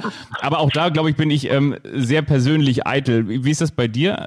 Programmierst du auch erstmal den Computer und dann legst du los? Also diese persönliche Eitelkeit, die, die fühle ich eins zu eins.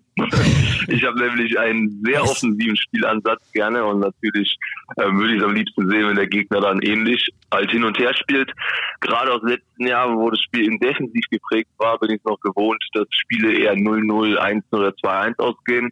Deswegen für mich ist es fast schon ein Segen, wenn ich jetzt sehe, es ist offensiv einfach mehr möglich und man kann auch mehr Tore schießen. Ähm, ich spiele momentan von der Taktik her tatsächlich eher noch ausgeglichen, ausgeglichen. Also sowohl defensiv als auch offensiv. Offensiv ist schneller Aufbau immer eine gute Option, aber eher dann so, wenn man in den letzten 20 Minuten Rückstand hinterher läuft, weil man dann doch ziemlich konteranfällig wird und gute Spieler, ja, in diesem Jahr, da das Tempo wichtig ist, ähm, wissen Konter sehr einfach auszuspielen. Und deswegen muss man da eigentlich gucken, dass die Grundordnung steht. Und von der Formation her ist wie in den letzten Jahren dann so, dass 4-2-3-1 einem die beste Grundordnung gibt. Und von daher würde ich dann die Formation wählen und von da aus mich an das Spiel herantasten. Wie wird man besser? Wie häufig trainierst du? Also in der Anfangszeit von FIFA werde ich wirklich besser, ähm, also wenn es rauskommt, durch das reine Spielen von dem Spiel und einfach, sage ich mal, das Erleben von unterschiedlichen Spielstilen. Also es ist nicht mal unbedingt wichtig, dass ich trainiere gegen viele Profis, sondern dass ich wirklich gegen einfach alles aufsauge, was dieses Spiel sozusagen zu bieten hat. Und da spiele ich dann, würde ich sagen, zwischen gerade zwischen sieben und zehn Stunden pro Tag. Boah. Das ist ein Rhythmus, den es wahrscheinlich in den ersten zwei Monaten so direkt beizubehalten gilt und dann verlagern sich so meine Aufgaben vom Spielen her mehr Richtung ja Content, sage ich mal, oder Medienaufgaben oder auch vereinsinternen Sachen und deswegen am Anfang ist halt, sage ich mal, leistet man die Vorarbeit für die ganze Saison und ich werde dann besser, indem ich ähm, nach dem Spielen die Spielhöhepunkte gehe und wirklich dann diese Szenen, die Highlights mir anguckt. Da sieht man, sag ich mal, die letzten drei, vier Sekunden vor einem Tor oder vor einer Chance. Und das versuche ich dann nach dem Spiel schon zu analysieren. Das war damals meine erste Form von Spielanalyse und besser werden. Die erweiterte Form ist, wenn man dann ganze Spiele aufnimmt, da nehme ich dann natürlich dann bedeutendere Spiele heraus, wie Trainingsspiele gegen andere Profis oder eben auch Turniersituationen und versuche die dann auseinanderzunehmen. Und da muss man halt sehr selbstkritisch agieren und auch wirklich das eigene Spiel auseinanderlegen. Und daran muss ich ehrlich sagen, scheitert es tatsächlich bei den meisten FIFA-Spielern, weil die dann doch sehr eitel sind und sagen eher, dass das Spiel schuld ist, dass man verloren hat, als dass man mal sagt, oh, da hätte ich vielleicht einen anderen Pass oder Schussspiel äh, machen können. Aber da, da, da sagst du jetzt etwas, äh, das ist mir auch ganz neu. Ich dachte auch immer, also wenn ich gewinne, dann bin ich schuld und wenn ich verliere, ist das Spiel schuld. Also das war für mich ein ungeschriebenes Gesetz. Gibt es denn eigentlich auch welche, also Profis von, vom SV Werder Bremen, die das auch ganz gut können oder die dich hin und wieder mal herausfordern? Also inzwischen weiß ich nicht, ob es noch jemanden im Verein gibt, der mich schlagen könnte, aber man kann sogar auf YouTube nachverfolgen, wie ich ähm, gegen Tim Giese mal in FIFA verloren habe. Und das ist nicht meine einzige Niederlage gegen einen ehemaligen Profi, sondern ich habe auch schon mal gegen Nuri Shahin gespielt. Das war allerdings schon 2017, bevor er bei Werder war. Ja. Und bevor ich auch bei Werder war. Und ja, da hatte er natürlich auch noch seine Stärken wahrscheinlich von Real Madrid, ne? Also dann war das ja ungefähr. Ja, sozusagen.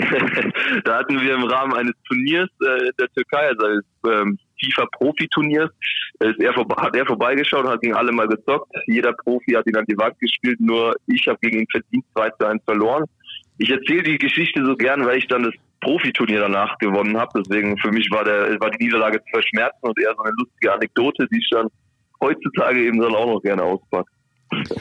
Ich weiß, ich weiß, ich weiß, das plaudere ich jetzt einfach mal aus. Ich weiß, dass Fiete Ab, als er noch in Hamburg gespielt hat, hin und wieder ganz gerne mal einen Controller gegen die Wand geschmissen hat. Wie häufig hast du schon Controller zerstört? Also ganz ich würde ehrlich. lügen, wenn ich noch nie einen Controller zerstört hätte. Ähm, ich bin aber eher der, der mal kurz der ausschaltet. Aus, äh, ausrastet, kurz mal einen lauten Schrei macht oder so. Inzwischen bin ich aber da ziemlich ruhig geworden. Inzwischen ist es wirklich so, dass ich, sag ich mal, zwei bis drei Controller im Jahr nur brauche, weil schlichtweg der Verschleiß so ist. Also wenn ich dann merke, okay, jetzt die eine von den ganzen Tasten fühlt sich nicht mehr so an, als wäre die 100% leistungsfähig, sondern fühlt sich irgendwie schon komisch an beim Drücken. Dann geht es da auch, sag ich mal, um Komfortzone und dann greift man natürlich äh, schnell zu einem neuen, frischen Controller. Vorletzte Frage, kann man eigentlich als Profi-E-Sportler mittlerweile ganz gut davon leben? Also gegenwärtig kann man definitiv davon leben, aber ist jetzt nicht so wie ähm, bei Fußballprofis draußen. Fußballprofis, wo man sich dann für, auch wenn man es gut macht, für das restliche Leben dann komplett absichert. Deswegen, ich mache es momentan tatsächlich hauptberuflich, habe mein Studium vorerst auf Eis gelegt, aber ja, da werde ich definitiv irgendwann zweigleisig, sage ich mal, fahren und das Studium ist sozusagen nur hinten angeschoben, aber steht noch an. Welches wäre das dann? Ich habe erst mal BWL studiert, aber ja tatsächlich in die Richtung. Also mein Traum war eigentlich immer, sag ich mal, Management bei Fußballvereinen zu landen. Deswegen bin ich auch so fasziniert von FIFA, weil ich eben da die Möglichkeit bekomme, meinen Traum sozusagen zu verwirklichen und jetzt schon in meinem jungen Alter mit professionellen Fußballvereinen zusammenzuarbeiten. Das ist für mich sozusagen noch ein Traum, der verrückterweise wahr geworden ist. Und ja, deswegen werde ich dann irgendwann auch noch mein Sportmanagement-Studium dann wahrscheinlich schon in die Richtung abschließen und dann mal schauen, wo, wo es weitergeht. Und wie vor allem. Letzte Frage von mir. Welcher dieser Elternsprüche kommt dir am meisten bekannt vor? A, geh doch mal raus bei dem Wetter. B, du hast schon ganz viereckige Augen. Oder C, mach doch mal die Flimmerkiste aus. Ich würde sagen, B ist am, am meisten hängen geblieben bei mir. Einfach mit den. Äh, wa- warte, was war jetzt nochmal B? Die viereckigen Augen, ne? Die, genau, die viereckigen Augen. Also, die, also es waren nicht mal um die viereckigen Augen, sondern es waren gerne auch bei uns die Quadrataugen. Ja. Und ich habe mir immer das wirklich halt so als Kind gedacht, so wirklich, wenn man das mit fünf oder wenn man das mit sieben oder was weiß ich, wann ich das das erste Mal gehört habe, wenn man das so hört, man, man stellt sich ja dann auch gerne vor, dass man wirklich vielleicht Quadrataugen bekommt. Und deswegen ist das, glaube ich, äh, erinnerungstechnisch am meisten hängen geblieben. Definitiv. Ich hoffe, für unsere Hörerinnen und Hörer ist ganz viel hängen geblieben. Uns hat das auf jeden Fall eine große Freude gemacht und wir sagen herzlichen Dank. Der dreimalige deutscher Meister im FIFA-Zocken und äh, weiterhin viel Erfolg. Und irgendwann, irgendwann möchte ich hier nochmal mit dir an der Playstation spielen. Das machen wir auch nochmal zusammen, okay? Auf jeden Fall. Ich warte drauf. Michael Bittner oder auch Megabit, herzlichen Dank und alles Gute in Richtung Bremen. Vielen Dank für das Interview. Schönen Tag noch. Megabit ist ja mega nett, ne? Oder? Aber hat der gerade gesagt, dass er bis zu zehn Stunden am Tag spielt? Wahnsinn, oder? Ich habe in meinem ganzen Leben, und damit möchte ich deine Einleitung mal so ein bisschen, ähm, ja, ich würde mal sagen, korrigieren, konterkarieren. konterkarieren. Ich habe in meinem ganzen Leben vielleicht zehn Minuten FIFA gespielt. Ach echt? Ich Dann habe ich mich da vertan. Aber ich habe mal mit Borussia Dortmund Fußballmanager, damals war Hans Meyer noch auf dem Cover, das muss so 2007, 2008 Oh ja. gewesen sein. Bist du deutscher Mit Meister dem geworden? BVB habe ich mal die Champions League geholt. Ach. Ja, jawohl. Aber das ging dann auch bis tief in die Nacht. Das, das war nicht gut. Ich bin dann schnell süchtig davon. Aber Ja. Und dann hast du dich so wie Hans Meyer dann irgendwann nur noch um deine Rosen in dem Vorgarten gekümmert, ne? genau, genau. Die Hans Meyer Karriere. Ja. Typische Hans Meyer Karriere.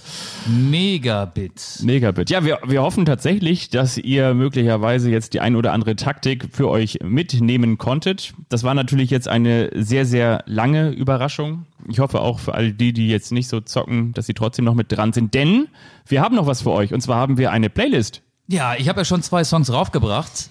Raufgepackt. Ja. Ich liebe das Leben von Vicky Leandros und äh, Gentleman of the Year von den Beatsteaks. Ich würde noch zwei raufpacken. Ja, bitte. Komm. Ich bin heute in Gönnerlaune.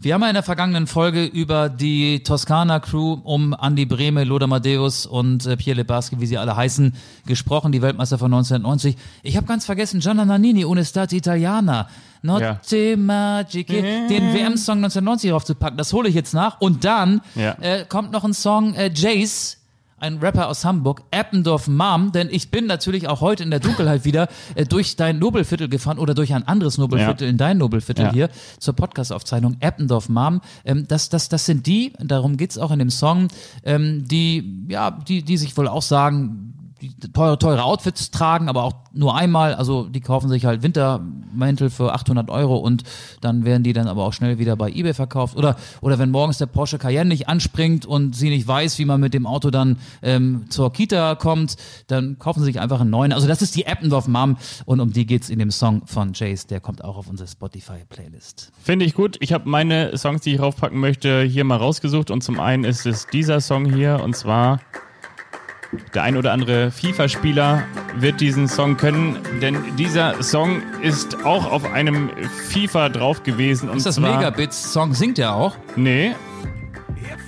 Das sind die Imagine Dragons Ja, die kenn ich doch. mit On Top of the World. Und Okay. zwar ist dieser Refrain I'm on top of the world. Ey, so, aber, pass mal auf. Was hat das mit FIFA zu tun? Verstehe ich nicht. Soundtrack. Ah, okay. Aber es gibt nur einen wahren FIFA-Soundtrack und damit haben, glaube ich, 90 Prozent angefangen. Ähm, und zwar. Mach ruhig lauter. Nie gehört. Nee? Nee. Truth is, I thought it mattered. Warte mal. I thought that music mattered. Pass mal auf. Komplett Giovanni Trapattoni. Ach. Ich glaube, das war FIFA 98. Achtung. Das kenne ich. Chamba Wamba. Wamba. Habe ich nie mit Fußball und schon gar nicht mit FIFA in Verbindung gebracht. Ach, herrlich. Kommt rauf Kommt auf die drauf. Spotify-Playlist. Die könnt ihr abonnieren. Wir sind ja auch die musikalische Geschmacksempfehlung für euch, liebe Hörerinnen und Hörer. Ihr dürft auch diesen Podcast äh, abonnieren, folgen, bewerten in der Apple Podcast App oder uns bei Spotify finden oder wo auch immer bei Sport 1 oder bei Deezer oder bei Amazon Music oder, oder, oder, oder. Und über Instagram und Twitter könnt ihr immer mit uns in Kontakt treten. Gibt es da eigentlich noch irgendwie was, was wir beantworten können? Ein paar Fragen? Oder Torben hat noch geschrieben, wann sehen wir euch endlich im Doppelpass? So? Ja, wahrscheinlich gar nicht. Obwohl dazu muss man sagen, du warst auch schon mal das ein oder andere Mal sogar eingeladen. Wie kann man denn den Doppelpass ausschlagen? Ich hab Hast du gesagt, ich mach das so, mach das erst, wenn, wenn Fabian auch mit dabei sein darf? Nee, da gab es Ich habe ich hab das tatsächlich mal abgesagt. Ähm, Weil du aber geheiratet hast oder so, war das nicht so? ja, mein Junggesellenabschied war da. Ja, okay. Ähm, und da habe ich, da habe ich den abgesagt. Und äh, einmal habe ich abgesagt, weil meine, äh, weil Katrin Geburtstag hatte und da habe ich ihr ein Berlinale Wochenende organisiert. Sie ist ja eine Cineastin und eine Kulturliebhaberin. Nein, und äh, da ging das halt auch nicht. Also lieber Pete Gottschalk, wenn du das Und jetzt dann hier habe ich immer hörst. abgesagt, als ich im Urlaub war. Da war ich gar nicht, ganz weit weg. Es ist ganz komisch. Wir, wir, wir meinen es nicht so. Also wir würden noch mal wiederkommen. Also so eitel bin ich nicht. Ganz im Gegenteil, wir würden aus unserem Nobelviertel rauskommen. Aber jetzt kommen wir erstmal hoffentlich mit euch gut in Auf die jeden Fall Woche. habe ich hier mehr Bier getrunken als die Gäste im Doppelpass. Das kann man jetzt mal festhalten hier. Ähm, ja, Müssen, müssen wir noch irgendwas machen? Muss ich noch einmal Schweinsteiger? Muss ich nicht. Nächste Woche wieder, oder? du musst gleich mal das schmutzige Geschirr abräumen. Ja. Deine Kürbissuppe war sehr, sehr lecker. Ja. Die schmeckt übrigens am lecker. nächsten Tag immer noch mal besser. Ja, die ja nicht mehr, weil der Teller leer ist. Aber im Topf hast du noch ein bisschen was, Ja. ne? Du, frier mir doch ein bisschen was ein. Ja, ich gebe dir was mit. Tupper mir ein bisschen Doggy was ein. Bag. Genau, das wäre schön. Dann habe ich morgen was Warmes. Wisst ihr was? Hier ist der Doggy Bag für die Ohren. Ihr könnt auch mal auf Pause drücken und schaltet uns irgendwann wieder ein. Dann, wenn ihr wieder Appetit auf uns habt. Ansonsten empfehlt uns weiter. Wir brauchen jeden Hörer oder wie Joschka Fischer damals gesagt hat, ich freue mich über jede Stimme. Ja, auch über meine eigene. Machen Sie es gut. Sagt Fabian Megabit Wittke Megawit. Megawitz und ich sag auch einfach Tschüss. Tschüss. Wiederhören. Bis bald.